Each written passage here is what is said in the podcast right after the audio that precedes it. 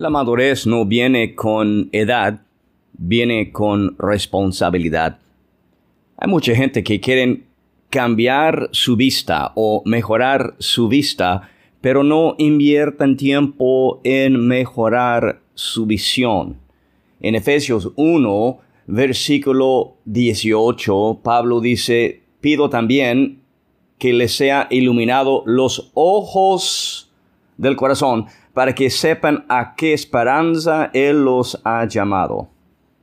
Tú y yo tenemos un llamado muy grande, más grande realmente de lo que entendemos humanamente hablando, porque tan, tan grande es Dios y tan grande es el llamado, el potencial, el poder que Dios ha puesto dentro de ti, que no se requiere más vista, se requiere una mejor visión para ver la calidad del potencial que tienes.